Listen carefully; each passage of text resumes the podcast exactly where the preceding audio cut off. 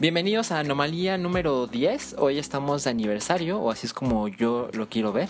Hoy iniciamos una nueva década de podcast. Una nueva decena, por lo menos. Es, es, no quiero exagerar, pero creo que es una nueva era en el entretenimiento de, a través de audio. En, pues en las redes de este país, por lo menos. Nosotros somos Adán Acevedo. Y Verónica de Santos. En Twitter estamos como arroba ALAN. Y yo soy arroba dos sílabas. Exactamente. Recuerden que este podcast es parte de la familia del Hype, arroba el Hype. O también tenemos página de Facebook. Siempre se nos olvida nuestra página de Facebook. Y es facebook.com diagonal el Hype, que es HYP3.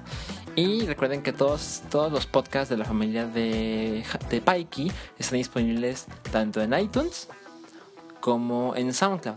En iTunes no tenemos nuestro propio feed, como lo estuve anunciando por güey, por por güey, sí. Pero vamos a tener, la verdad es que yo no sé cómo se hace. Pero pues de googleo, ¿no? Todo Sí. se descubre con Google. Y mm, es que había platicado yo con Rui de, oye, pues que me gusta tener un feed, bla, bla, bla", y él amablemente incluyó, incluyó esto, nuestros podcasts en el, en, las- en el feed, digamos, de Paiki, pero estamos viendo en las redes sociales y hay gente que dice, no, no, no, no, yo no quiero huevo pochado, y yo no quiero super amigos, yo quiero anomalía, lo cual se los agradecemos mucho. Muchas gracias. Eh, entonces vamos a hacer un feed específico para anomalía. De todos modos, no hay problema. O sea, si sale para el episodio tal, pues ahí van a estar todo el, el historial. historial. Exacto. Em, pero en SoundCloud, en soundcloud.com, diagonal Paiki Network, está el, el playlist de Anomalía con todos los podcasts. Ahí están eh, para, siempre para su disposición. Y hoy no vamos a tener tantos temas. No tantos porque yo necesito respirar. Sí, porque no sé si ustedes pueden notar, pero la voz de Vero hoy pues está medio madreada, ¿no? Medio nasal. Está nasal, sí. Y pues es que Vero pues es una chica que aún, aún no se acostumbra del todo a, a la CDMX. Pues no es la ciudad, es la estación, es la primavera. Es que soy alérgica al polen. Pero no solo al polen de las flores, al polen del pasto, el polen de los arbustos, de los árboles, y también al polvo y los ácaros y la contaminación, y básicamente el aire. Y, y lo irónico es que Verónica es una entrenadora tipo planta, entonces digamos No, que pero- cuidar sus plantitas y sobrevivir es un riesgo de todos los días. No, no todas las plantas tienen polen y no todos los pólenes me hacen daño, pero muchos sí. Ah, ¿no? Muchos sí. Sí, hay algunos que no, eh, pero según mi alergólogo le tengo que calar. No hay modo de saber hasta que no Mm, los tenga enfrente. amo la palabra calar, es como es como tapatía, ¿no? No sé, díganos, Aquí yo no he escuchado a alguien que me diga que si ya lo calé. coméntenos en arroba dos sílabas. ¿Sabes y qué estaría increíble? Que la gente nos dijera desde dónde nos escucha. Sí, estaría increíble. También Estaría tremendo. añadir algunos eh, contenidos de otras partes del país. Y no solo de Sí, Guadalajara. porque la verdad es que luego nos sentimos algo culpables porque obviamente anunciamos la cartelera de la Ciudad de México, que es donde ambos vivimos, y pues nos enteramos de cosas de Guadalajara, aunque yo ya me entero muy poco de Guadalajara, Sí, yo sí, pero hay muchos lugares que pues no, ni siquiera exploramos. Pero hoy, hoy vamos a tener una noticia sobre una ciudad, eh, pues no muy lejana de la Ciudad de México, todavía en el centro del país, pero pues que definitivamente es otra cosa que no es la capital. Sí, y también hablaremos de otro podcast que ya hemos dicho que les íbamos a platicar, pero pues el tiempo pasó y se nos empezaron a mezclar las cosas y cosas, y luego que salíamos los martes y luego que los jueves, pero hoy, hoy, hoy vamos a hablar de ese podcast que les habíamos platicado un poquito hace algunas semanas y de el nuevo documental del director de Room 237 que es este documental de The Shining de la película de Stanley Kubrick y tenemos un, un par de ahí de noticias breves de lo que sucedió en la última semana Que probablemente lo más importante es la muerte de Zaha Hadid.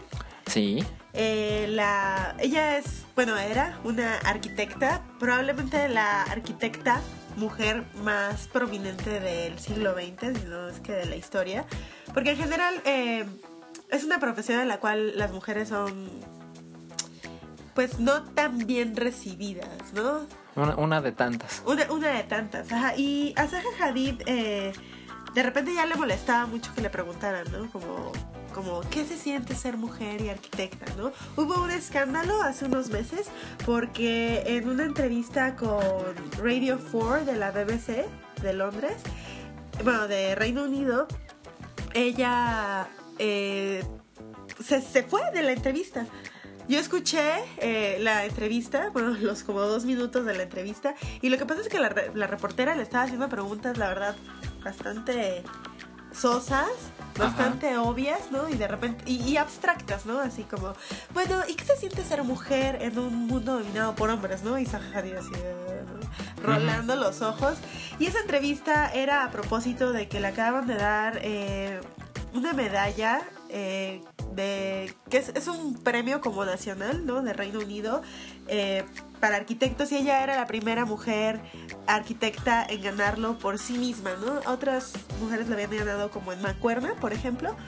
Pero ella era la primera, también es la primera mujer en recibir el premio Pritzker, que es algo así como el Nobel de la arquitectura. Sí. Eh, Barragán eh, es el único arquitecto mexicano que ha recibido ese galardón y la verdad es un genio.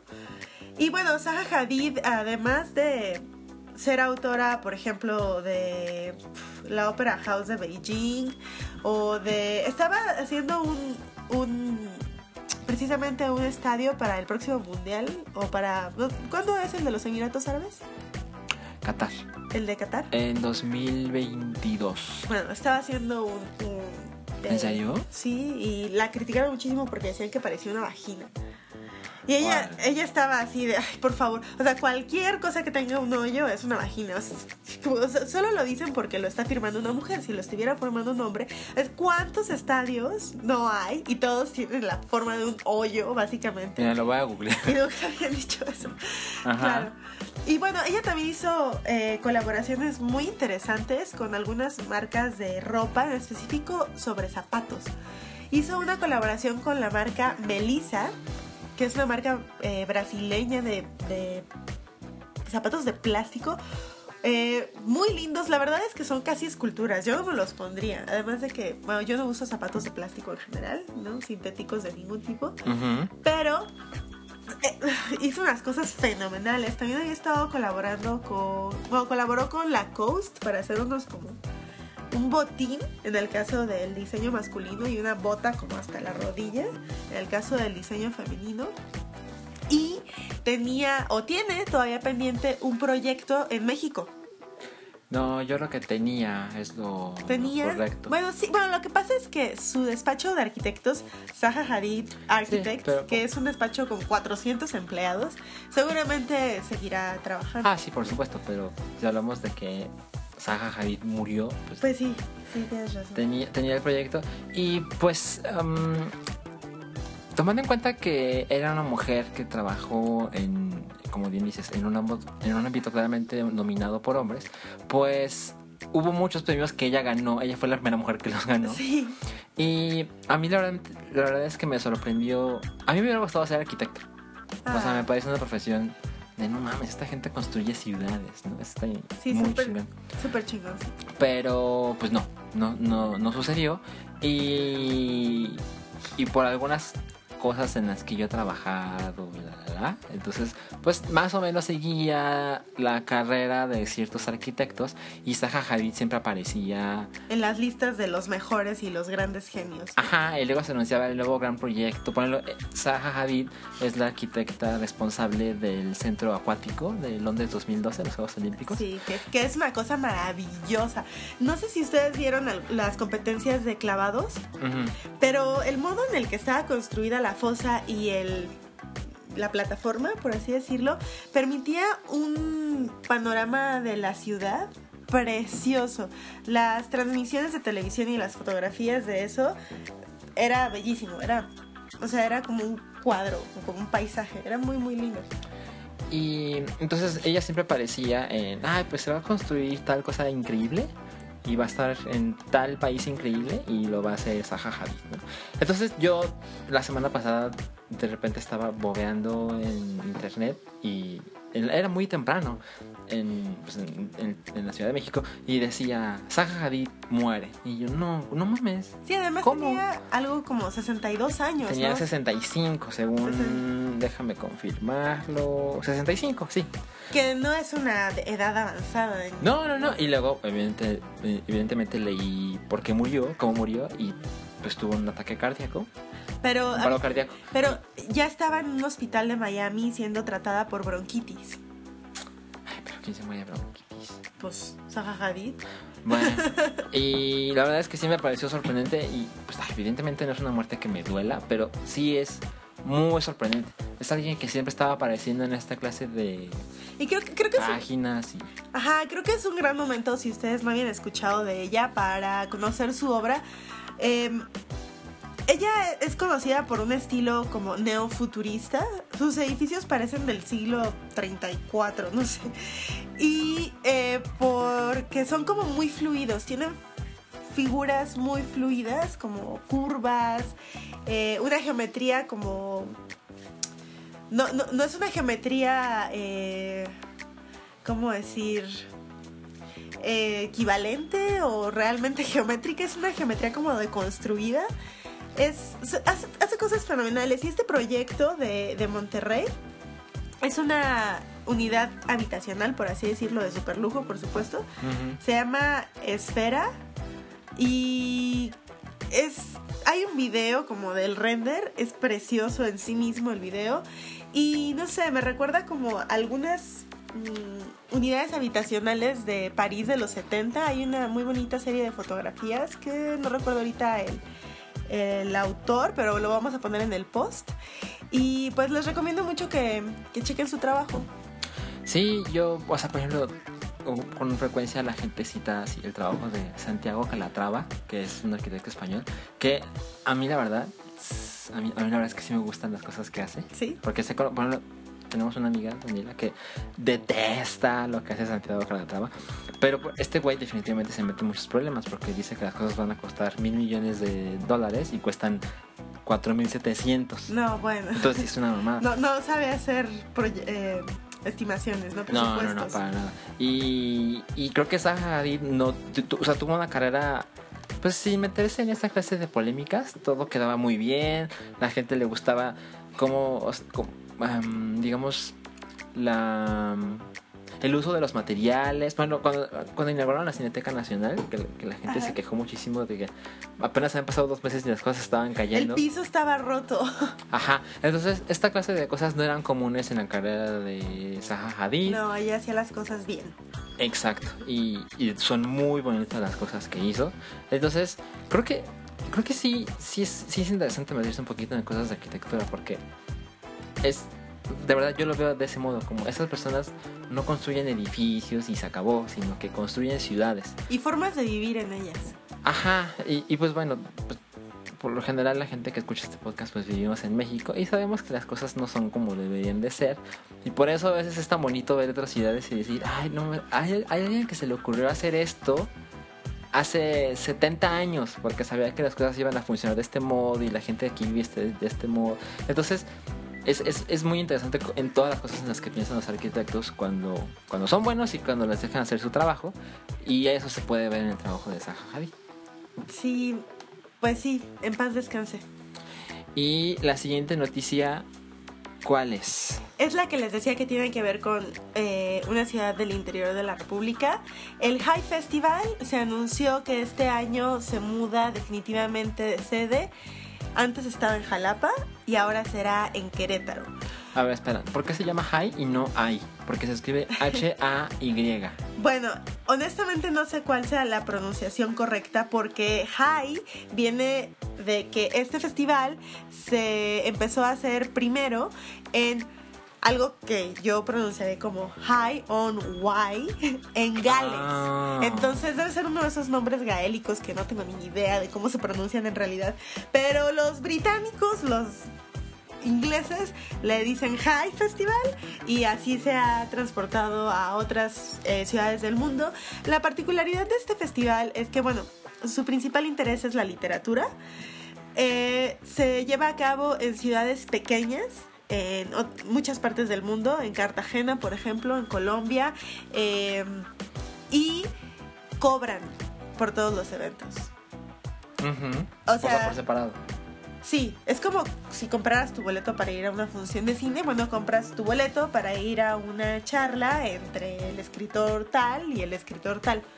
O para ir a ver una... Es más como una feria y donde si te quieres subir a la rueda de la fortuna y a los carritos chocones y a esto, cada uno tiene un costo por separado. Sí y no, porque no es en un venue, sino que hay como distintas Sedes. sedes, ajá, en, en la ciudad, ¿no? Tratan como de darle vida a la ciudad. Y por ejemplo, el año pasado trajeron a Salman Rushdie, pero A ver, espera, ¿y por qué ya no es en Veracruz? porque hubo una gigantesca polémica. Como ustedes saben, Javier Duarte, el gobernador de Veracruz, eh, ha sido acusado de la así, tremenda violencia que se está viviendo en el estado y bajo su régimen, porque le podemos decir así, han fallecido y desaparecido una cantidad así inmensa de periodistas. Y el año pasado específicamente se estaban o sea, surgió toda esta polémica y se hizo una petición directa a los directores del High Festival para que se retirara de Veracruz por la muerte de Moisés Sánchez, un reportero de, Veracruz, pero también de otros 15 periodistas que habían fallecido durante ese año. De hecho, el artículo 19 de esta organización internacional eh, que analiza eh, los como la situación del derecho de prensa y libertad de expresión eh, pone el dedo este año en su reporte en Veracruz. Veracruz es el estado con mayor cantidad de periodistas muertos. eh, y la censura es terrible, ¿no? Entonces, mucha de la comunidad intelectual se unió para pedir que se retirara el High Festival de, de Jalapa, porque Jalapa además es la capital de Veracruz. Entonces, este señor estaba en la cena con Salman Rushdie y codeándose con todos los escritores y dándose un baño de cultura. Ah, como de, gracias a mí tenemos esta clase de eventos en mi estado. Exactamente. Y al principio el High Festival no estaba como renuente, pero de verdad el ruido fue tanto que terminaron por decir que sí, se iba a retirar de Jalapa. Todavía no sabían a qué otra sede se iba a mudar. Y en esta semana se dio a conocer que será en Querétaro, precisamente.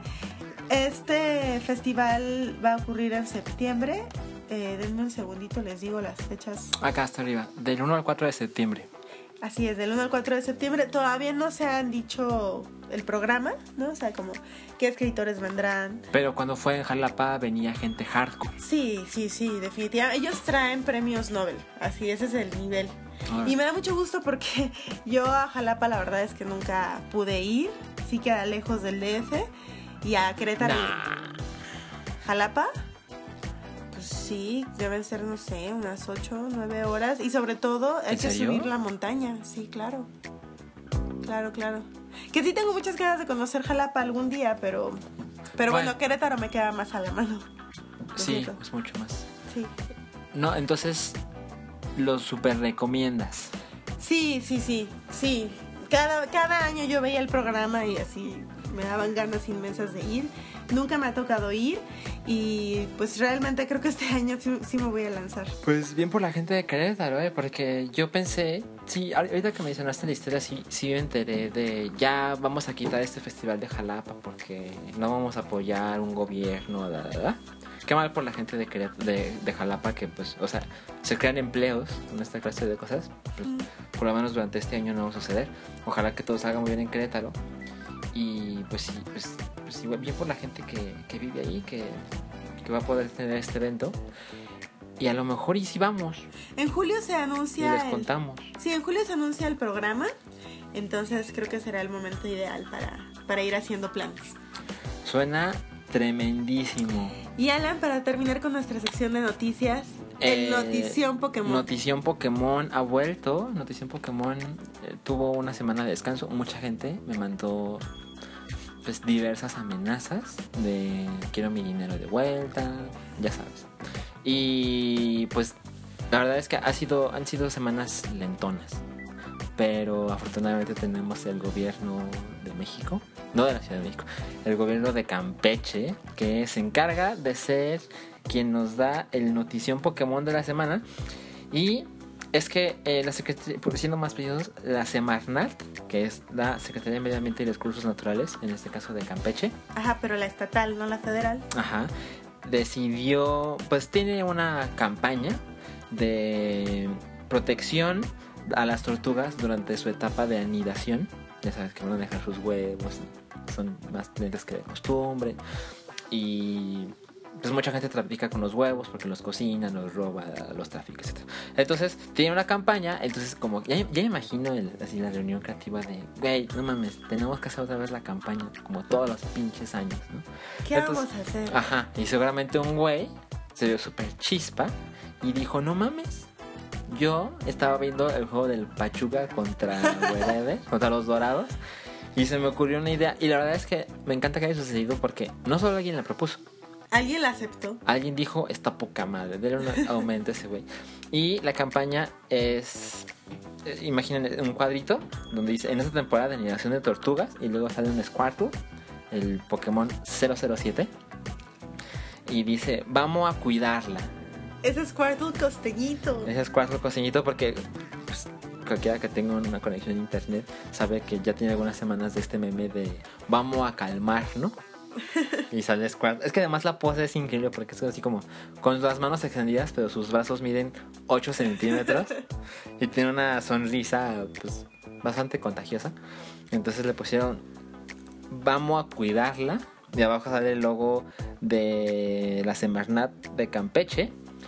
Y esto lo publicaban en Facebook. Y entonces, ya sabes. Se volvió viral. Ajá, miles de likes. Y hubo mucha gente que estaba fascinada dejando sus comentarios de no mames, qué chingón, Pokémon, la la la. Y luego se puso ñoño, bueno, se puso ñoño en la Semarnat y puso, ahora que tenemos su atención, queremos hablarles sobre un, salud, sobre un tema muy serio, el maltrato animal. Entonces ya, pues así como, ah, bueno, ahora sí viene lo aburrido. Pero pues está bien que hayan tomado esta idea, pero esto no va a terminar aquí vamos a tener noticia en Pokémon porque dentro de algunas semanas, espero que sean semanas o menos, los abogados de Nintendo se van a enterar y ahora que van a tener que hacer algo. Y no creo que esté mal, porque hay mucha gente que dice, no mames, si Nintendo se mete, pues qué putos, ¿no? O sea, güey, pues, estamos usando bien su imagen, güey, no. Bueno, no, es que lo estén haciendo mal, pero seguramente no están dando un peso. Ay, ya los veo. No, y o sea, más allá de que haya no dinero de por medio, no pidieron permiso. Exactamente. Y no creo que Nintendo sea el tipo de corporación que lo deja pasar. No, no, no, no, no, Nintendo debe tener así un escuadrón ninja de abogados. así de repente tenemos que hacer una cita. Y con portafolio. Greninjas, ninjas abogados, está muy bien. Y salen así de la nada en tus oficinas. Y ya, ya sabes que todo vale madres. Y la verdad, no hemos hecho el mejor trabajo de investigación porque no hemos no nos hemos comunicado con la Semanante Campeche para decirle, oye, ¿qué onda? ¿Pediste permiso? Pero lo dudamos. Pero sí, sí, sí, tenemos procederemos para dudar. Ajá, procederemos a hacer una aseveración.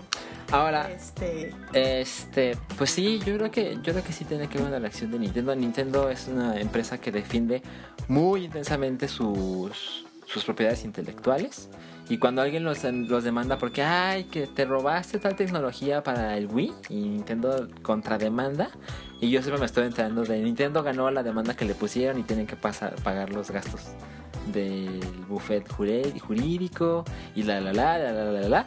Entonces, no te quieres meter con Nintendo. No, no, no. Pero pues lo irónico es que por fin vamos a tener presencia de Nintendo Oye, y otra, otra notición Pokémon que no sé, según yo no hemos mencionado. ¿Cuál? ¿Poké Snap o Pokémon Snap o... Ah, Pokémon Snap. No, em, es que no le he mencionado justamente por una razón. Y es que se anunció, de hecho, en este instante ya está en las consolas virtuales de Japón. Pero no en las de América. Bueno, eso no es algo que te haya detenido a ti en el pasado, ¿o sí? Eh, sí, porque, o sea, los juegos japoneses de Nintendo no, no. Seguramente se puede, pero con una consola japonesa. Y no, no es el caso. O sea, no es como iTunes que dices, ay, me voy a hacer mi cuenta y, y ya la hice. No, y aparte los juegos están en japonés, pues ahí qué hago. Pero pues si sale acá, pues les avisamos, porque hay mucha gente, yo incluido, que dijimos. ¿Pero de "No". qué se trata? Ah, Pokémon Snap, pues Es como el juego este de los gatitos que solo les tomas foto. eh, no, es, es mejor, pero sí, es de tomar fotos. Oh, Dios mío. O sea, es mucho mejor, pero pues la idea es la misma. Sí, claro. Bueno, Pero es que eres Todd, un güey con sus risitos coquetos, que seguramente es un güey que no, no sabía jugar Pokémon. Entonces dijo, bueno, yo tomo fotos. Entonces lo mandaban a las islas y decía, ah, súbete este es un carrito. fotógrafo de National Geographic. ¿no? Pero Bueno. del mundo Pokémon. Eh, eh. Entonces, ajá, le decían, El ay, pues, desprecio del maestro Pokémon. vete, vete a tomar tus fotitos y me las traes, ¿no? Entonces ya te calificaban las fotos y estaba chingón porque les aventabas comida o les aventabas piedras o hacías cadenas, por ejemplo, si le aventabas una piedra al Raidon, el Raidon se enojaba y se iba corriendo y tacleaba una roca y de la roca resulta que atrás había un Icans que mordía a un Meowth y en- entonces Meowth se ponía enloquecido y saltaba y si tomabas la foto del Meowth de frente grande súper emputado porque Icans le mordió la cola entonces te daba así 9 mil millones de puntos. Entonces era esta clase de situaciones que tenías que crear para encontrar la mejor foto y llegas con el profesor y el profesor te decía no mames está increíble no conocí este Pokémon que está así a 40 metros de mi casa ¿no? Entonces le ayudabas a armar el Pokédex, ¿verdad? Bueno, ya les avisaremos si está disponible en las, co- en las consolas americanas. Seguramente sí. Eh, Nintendo luego se tarda, pero ay, como en muchas cosas, pero seguramente sí. Bueno, Alan, y ahora háblanos de qué es lo que viste en esta semana y quieres recomendar ese documental. Pues mira, yo tenía ganas, pero es que hay tantas cosas en Netflix, en Netflix que luego pues se me olvida. Y yo soy la clase de personas posesivas que hacen su lista y ay, tengo que ver eso y tengo que ver aquello. Pero pues es que soy una persona muy ocupada. Pero así es, quién sabe por qué me acordé. Y lo busqué en Netflix y aún está disponible. Y es un documental que se llama The Nightmare, la pesadilla, se llama en español. Y está dirigido por Rodney Asher, que pues la verdad es que Rodney Asher tampoco tiene el IMDB más impresionante del mundo. Pero el güey es el director de Room 237, que es un documental de The Shining que yo adoro muy intensamente. Muy bueno, la verdad. Y he, he leído reseñas de gente que es muy curioso. Hay gente que lo adora el documental y hay gente que dice, ay, este güey está loco, este güey ve cosas. Pero es que Bueno, ahora sabemos que sí está loco y sí ve cosas. Ah, pa- Un poquito. Pero en, en este documental de Shining, que está bien chingón, em, explora todas las teorías que se han hecho alrededor de The Shining, la película de Stanley Kubrick, y cómo todos los números significan algo, y cómo, cómo se filmó para confundir a la audiencia, y qué pasó con el niño, y qué pasó con Jack Nicholson, y qué pasó con la mamá, y qué pasó en esta escena, y qué pasó con el hacha, y la la la. Pero sobre todo la parte que me parece más interesante es cuando es una historia vieja de cómo dicen que Stanley Kubrick filmó la llegada del hombre a la luna. O sea, todo es falso. Entonces, él era un tipo tan cabrón que dice, no, es que Stanley Kubrick lo filmó, por eso es tan chingón. En el 69, ¿tú crees que íbamos a poder llegar a la luna? Claro que no, porque Llegamos Stanley Kubrick, ajá, pero Stanley Kubrick lo hizo posible. Entonces, supuestamente Stanley Kubrick dejó señales en The Shining de, güey, yo hice ese video del hombre en la luna. Vas a ponerlo, Danny, el protagonista del video de The Shining, tiene un suéter que tiene un cohete, que es como un cohete lunar, ¿no? El Apolo. El Apolo 11. Entonces, como que fue dejando números para aquí, números por acá, y luego por ahí sale un 1969, que es cuando, comillas, llegamos a la luna. ¿Tú, tú tienes en duda que llegamos a la luna en el 69? La verdad es que es algo a lo que no le he prestado ninguna atención, pero eh, había una aplicación de radio por internet que lamentablemente ya no me acuerdo cuál es y de hecho llevo un rato tratando de recordarlo, pero tenía un No, canal, pues investigale para ponerlo en el post. tenía un canal fenomenal que se trata era era como como ruido blanco y lo que tenía era todas las grabaciones de todas las misiones de la NASA. Eh, pues sí, tú escuchabas lo que decían los, los astronautas. Entonces, eran, pa- o sea, las palabras sonaban bastante distorsionadas, ¿no? Porque vi- viene viajando a la señal de miles de miles y miles de kilómetros. Eh, y además estaba mezclado como con beats electrónicos en el fondo. Y era de verdad muy bueno para correr, para leer, para, para lo que sea. Me concentraba increíble. Voy a, voy a tratar de encontrarlo. Bueno, la verdad es que yo. Ay, no, esto, este programa no es como de Jaime Maussan, pero ya que me metí en el tema, les prometo que va a salir rápido. Pero la verdad es que yo leo cosas y digo, no mames, a lo mejor no llegamos. A lo mejor- y, y me encanta decir llegamos, porque ni habíamos nacido. Yo y la humanidad. O sea, solamente no- muchos de nuestros padres, bueno, sí, no, los nuestros, pero a esa generación hay muchas personas que aún no nacían. Y, y bueno, yo sé que Rui le encanta, a mí también me gusta mucho, pero creo que le gusta más el tema espacial y cuando hay fotos de Plutón, así Rui está de no mames, fotos de Plutón, ¿no? Entonces una vez le dije, oye, ¿tú crees que si llegamos? Y me veo con cara de, eres un pendejo, por supuesto que estuvimos en la luna.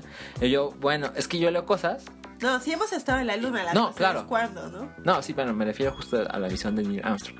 Pero, bueno, eso se explora en este documental, que es un tema complejo y está bien chingón. Entonces dije, ah, yo quiero ver lo- los otros documentales de este güey. Así que llegamos a The Nightmare con altas expectativas, la verdad. Muy altas, muy altas, porque además el tema me parece fascinante. El tema se puede ver entre Nacón Entre Jaime Mausanesco.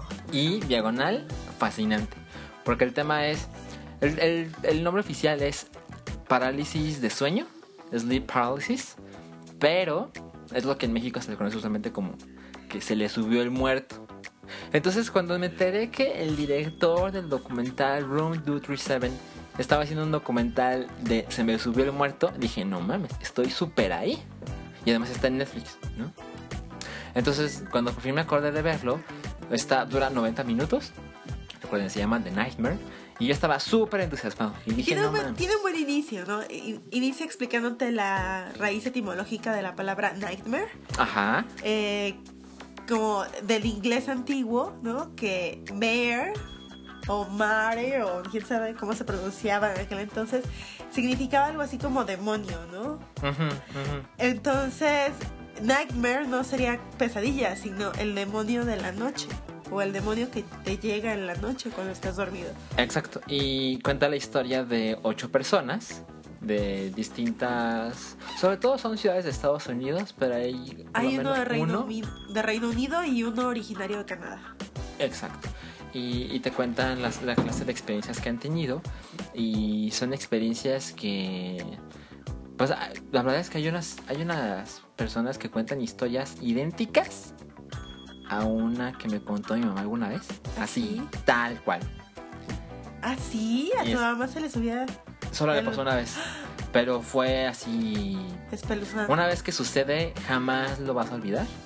Wow. Y esas personas les pasaban estas historias diario.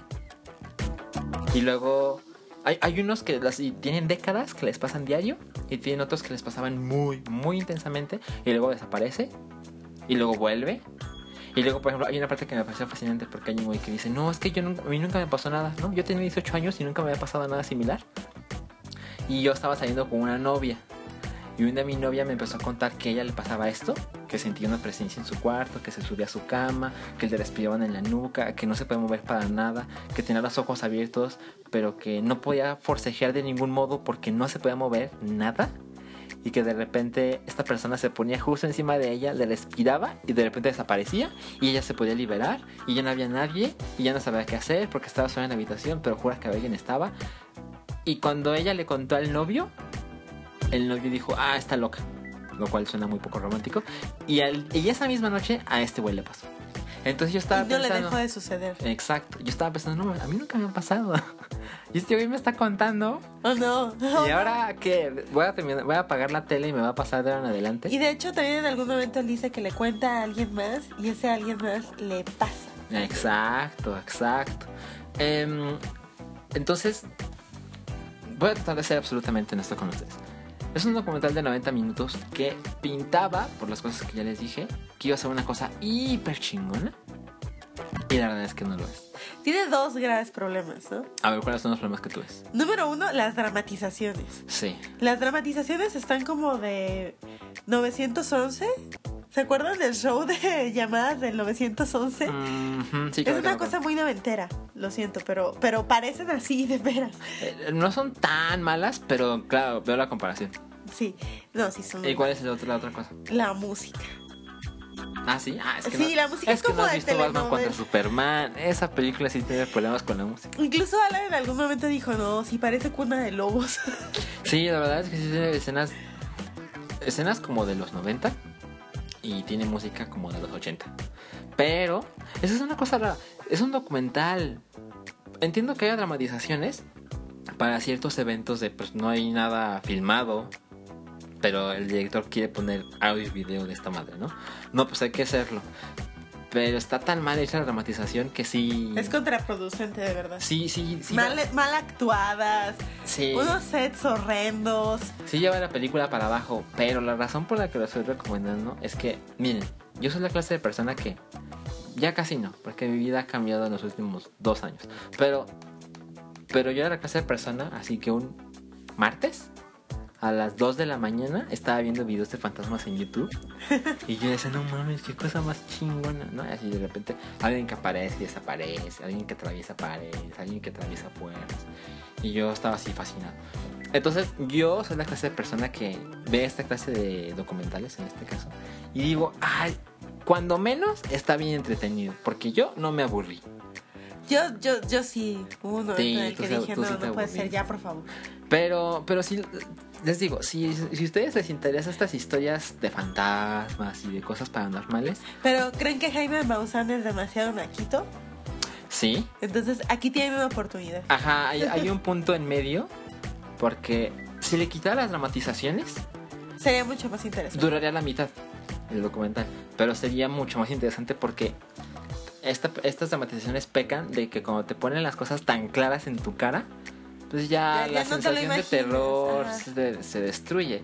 Porque mucho influye que te cuenten una historia y tú con la mente dices, no mames, se le subió un güey y luego vi otra figura y empezaron a salir otras personas y lo abrazaron y le respiraron y le dijeron que le iban a matar. Pero cuando lo ves, dices, "Ah", porque además el presupuesto se ve pinchón. Súper pinche.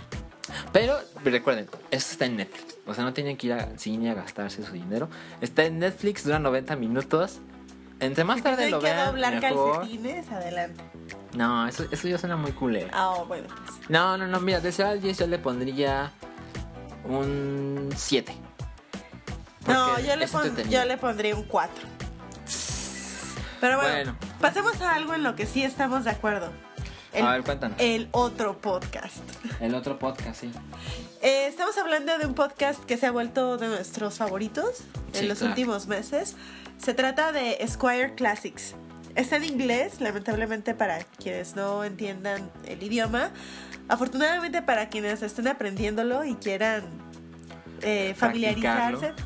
Claro, porque los temas son súper interesantes, la dicción es muy clara, eh, su trabajo de producción es bastante más profesional que el de este podcast. Y la verdad es que van a aprender mucho y van a ver el mundo un poquito diferente. Se trata de una recopilación, o mejor dicho, de tomar y analizar y hablar sobre algunas de las historias, digamos, ensayos de no ficción más emblemáticos en la historia de Squire. Porque Squire, que es esta revista de Estados Unidos, que yo adoro, ¿Qué yo, yo, yo, bueno, yo creo que las, las razones por las que yo quise ser diseñador editorial era por Club Nintendo y por Squire. O sea, cuando yo compraba Club Nintendo cuando yo era muy pequeño, yo adoraba la revista, llamaba... Alguna vez leí que una revista, cuando las revistas eran relevantes y salían mes a mes, que una revista era una forma de romance entre el editor y el lector. Y dije, ah, no, es que chingón. bonito. Entonces yo sí me enamoré del medio y luego ya crecí y, y- y conocí a Squire y era difícil de conseguir hace algunos años, ahora es bastante sencillo. Em, pero, pero es que Squire decidió publicar todos y cada uno de sus artículos en un sitio que se llama Squire Classics, que cuesta, creo que cuesta 5 dólares al mes. Pero desde el día 1 tenías todos, todos los artículos. Y cada que van saliendo nuevos artículos, pues ahí están en el día 1. Y la verdad es que no parece. Cuando agarras la revista y ves en portada Scarlett Johansson y ves cuatro páginas dedicadas a cuál es la mejor corbata y cómo doblarle las mangas a la camisa. No, pero es re- una- Ajá, o sea, a lo mejor ahí dices, bueno, es una revista de estilo de vida para caballeros, pero la verdad es que por sus páginas han pasado algunas de las mejores plumas del periodismo eh, en, en Estados Unidos y también del... de esta- literatura. también de literatura y de esto que se llama el nuevo periodismo. Una corriente de periodismo que le metía como ya mucho de literatura, ¿no? Como periodismo literario, periodismo narrativo, que empezaron a hacer en los años 60. Autores como Tom Wolfe, por ejemplo, o Gaitales. Y de estos dos autores hay eh, ensayos de los cuales se habla en Squire Classics, el podcast. Eh, exacto, el, el podcast está también disponible en. Ah, pues mira, como nosotros. En está en iTunes, eh, lo buscan como Squire. Con Squire basta. Se llama Squire Classics, pero con Squire basta. Y también está en SoundCloud. Porque pues hay mucha gente que no tiene iTunes o no le interesa o lo que sea. Y por ejemplo, el primero, no, no sé, tiene, tiene unos meses. Mira, ahorita van el número 14 y lo han estado sacando semana Como- a semana. ¿Sí? Sí. Hoy ya van 14 semanas. Y por el primero es de un clásico de Squire. Es el, por lo menos cuando, cuando se publicó este podcast, es el artículo más leído en toda la historia de Squire, en, en web. Así pueden medirlo. Y es un gran artículo, de, se llama The Falling Man. Y este artículo es de la fotografía que solamente muchos ubiquen, que se llama, bueno, le llamaron, porque las fotografías realmente no tienen un nombre, pero siempre tienen unas palabras que te remiten a, la imagen. Y la imagen se llama The Falling Man, que es, este, es un hombre que está cayendo o se arrojó. Es, es parte de lo que se menciona en esta historia. De las Torres Gemelas el 11 de septiembre de 2001, el día, el día del atentado.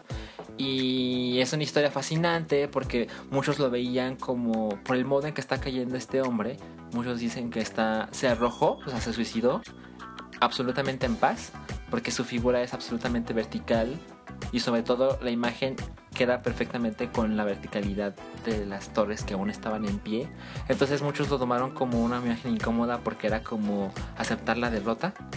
Como ya no puedo hacer más porque... Alguien que había perdido completamente la esperanza. Ajá, y lo tomaron como este es el rostro del pueblo norteamericano y miren dónde, dónde los tenemos. No les queda de otra más que dejarse derrotar. Y hay gente que lo tomó como no, este era un hombre que cayó, porque no se arrojó, él cayó por culpa de la invasión en los Estados Unidos de Norteamérica. ¿verdad? Y el artículo es una investigación en torno a la fotografía.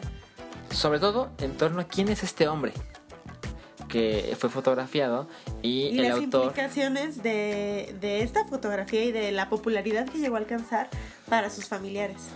Exacto, exacto, porque la, la imagen es, es muy impresionante, pero pues toda imagen tiene mucho detrás. ¿Quién la tomó? ¿Quién es esta persona que sale en la imagen? ¿Quién era su esposa? ¿Quiénes eran sus hijos? ¿Qué pasó ese día? ¿Qué pasó antes? ¿Qué pasó después?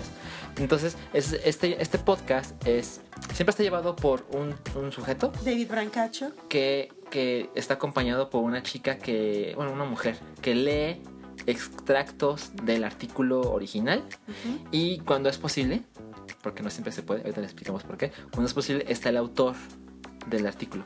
Y en este caso es Tom Yunoth, que es un güey súper listo, que, que escribe muy regularmente en Esquire, es como ensayista de cabecera. Y ese güey es muy chingón. Y, y él está presente en, en la grabación de este podcast y contribuye con... También exacto, es, es una parte de la historia.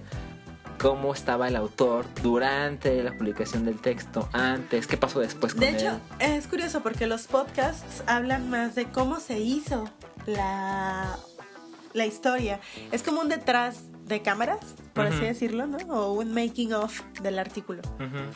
Y que, a ver, por ejemplo, el, el episodio 2 es maravilloso. El episodio 2 es un artículo bastante popular. Es el más gracioso de todos hasta ahora. Eh, sí, fácil. Que se llama A Few Words About Breasts, que es algunas palabras acerca de las tetas, De los senos. de los senos. De original, de Nora Ephron. De Nora Ephron, que es esta escritora, directora, no sé qué más Guionista. hizo. Guionista, exacto. Que, que pues hizo algunas de las comedias románticas más increíbles en la historia del cine, que ya falleció Nora Ephron por culpa del cáncer.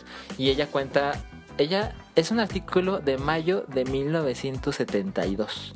Y ella cuenta cómo, es, es muy curioso, yo, yo soy un güey, entonces yo miro cosas que no entiendo acerca de las mujeres. Pero bueno, eso es algo que es, esa, eso es algo justamente la perspectiva masculina respecto a este texto que exploran también en el, en el podcast. Pero en general la idea detrás de este texto es cómo una mujer se comporta. Bueno, no es la idea general. No, es pero como, algo que toca. el tamaño de los senos de una mujer puede influir en su personalidad. Exactamente. Entonces ella ve a una mujer y dice, ah, es que tiene personalidad de senos pequeños, pero sus senos son grandes. ¿no? Entonces es como, ¿cómo? No. Que te lo explican y dices, no, pues sí, tiene sentido. Y tiene mucho que ver con la persona que fue invitada para hablar de, de este texto, Sí. que fue Jessie Klein, la jefa de guionistas de Inside Amy Schumer. Así Exacto. que imagínense lo gracioso que fue. Y esta Jessie Klein eh, precisamente había escrito hace unos años un como artículo paralelo que era A Few Words About Butts, ¿no? O algunas palabras sobre los Eh, traseros. Exacto, era, era como un artículo tributo. Entonces, ajá, tiene muchísimo que ver, ¿no? Que la hayan invitado a ella. Y por ejemplo, ¿qué otros podcasts hay? A mí me pareció fenomenal el episodio número 3 sobre The Crack Up por Scott Fitzgerald, Ujú, el autor de El Gran Gatsby. ujú. Eh, porque yo no, no, no sabía de esta serie de ensayos, fueron tres ensayos que eh, se publicaron en 1936, donde habla de... Es como una especie de ensayo personal, o sea, como sobre su vida personal. Y tiene mucho que ver con cómo vivió la caída de Wall Street de 1929. Y para este invitaron a, a Nick Flynn, que es un poeta y alguien que escribe, eh, bueno, que conoce bien la obra de Fitzgerald.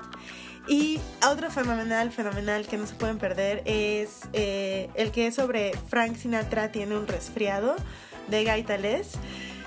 Porque Gaitales sigue vivo. Es un señor, ya debe tener más de 80 años. Es todo un personaje. Y bueno, el texto mismo. tiene más de 50 años. El, el texto cumplió recientemente 50 años.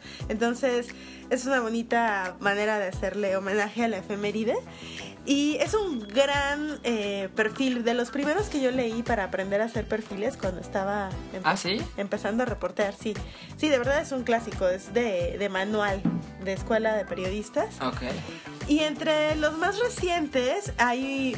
El más reciente de hecho se llama Old, de Mike Sager. Y es un... Pues una crónica, ¿no? O un ensayo sobre la vida de un hombre común y corriente, no famoso para nada, de 92 años. Un hombre blanco. Y contrasta mucho porque en un episodio anterior, en el episodio 12, hablaron con Susan Orlean, por cierto, la autora del libro en el cual se basa Adaptation, eh, que en México se llamó El ladrón de orquídeas, dirigida... No, que el guion fue escrito por Charlie Kaufman. Eh, bueno, ella ah, escribió para Esquire en 1992 un artículo que se llama The American Man at Age 10, que es el hombre estadounidense a la edad de 10 años. Y es, o sea, vivió junto con un niño X, ¿no? Eh, la vida cotidiana de un niño en los suburbios, ¿no? Un niño blanco, y escribió sobre eso una historia fenomenal. Y Ah. ella, ella cuenta que ella le pidieron hacer el perfil de Macaulay Culkin, que sí. en ese momento era el dios del planeta, y ella no quiso. Dijo, no, pues es que eso como que lo haría cualquiera, como que es poca cosa, como... Entonces dijo, no, ya sé, quiero hacer el perfil de un niño cualquiera de 10 años.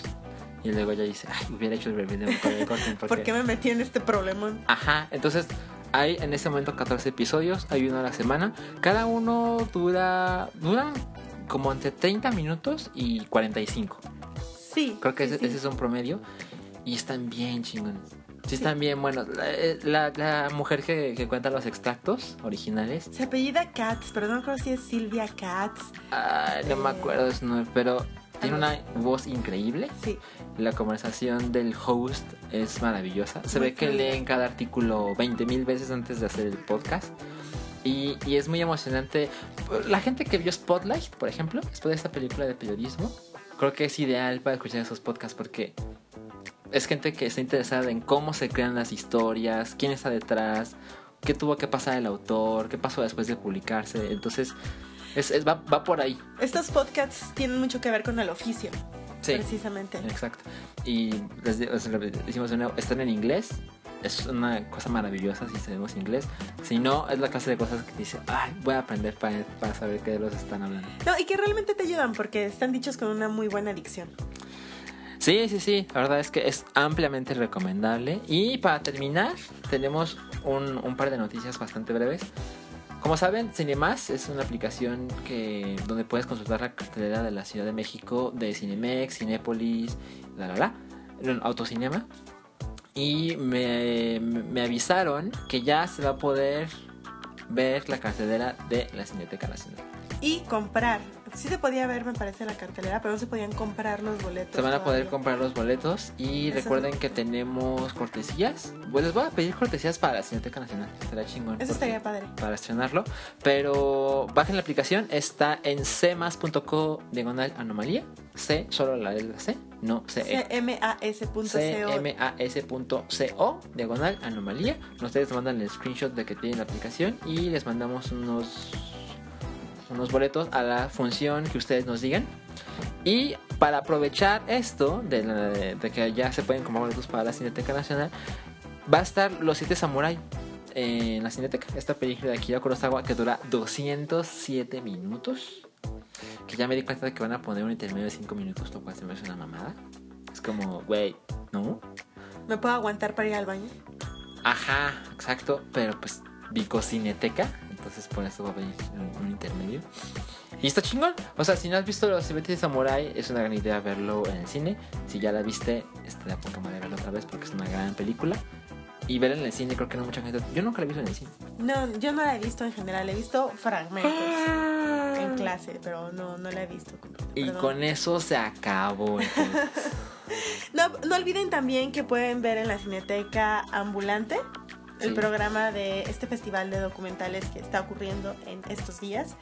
Y también que está la muestra de la Cineteca, la muestra internacional de cine de la Cineteca Nacional, la edición número 60. Ya les dimos algunas de nuestras recomendaciones, pero pueden checar ahora la cartelera completa en Cinemas. Y eso fue todo. Son las 22.31 de martes. Entonces, me parece que estamos a punto de hacer historia y este podcast se va a publicar en martes. Go, go, go. Nos vemos la próxima semana. Gracias a todos por escucharnos. Y hasta luego. Pásenla bien. Bye.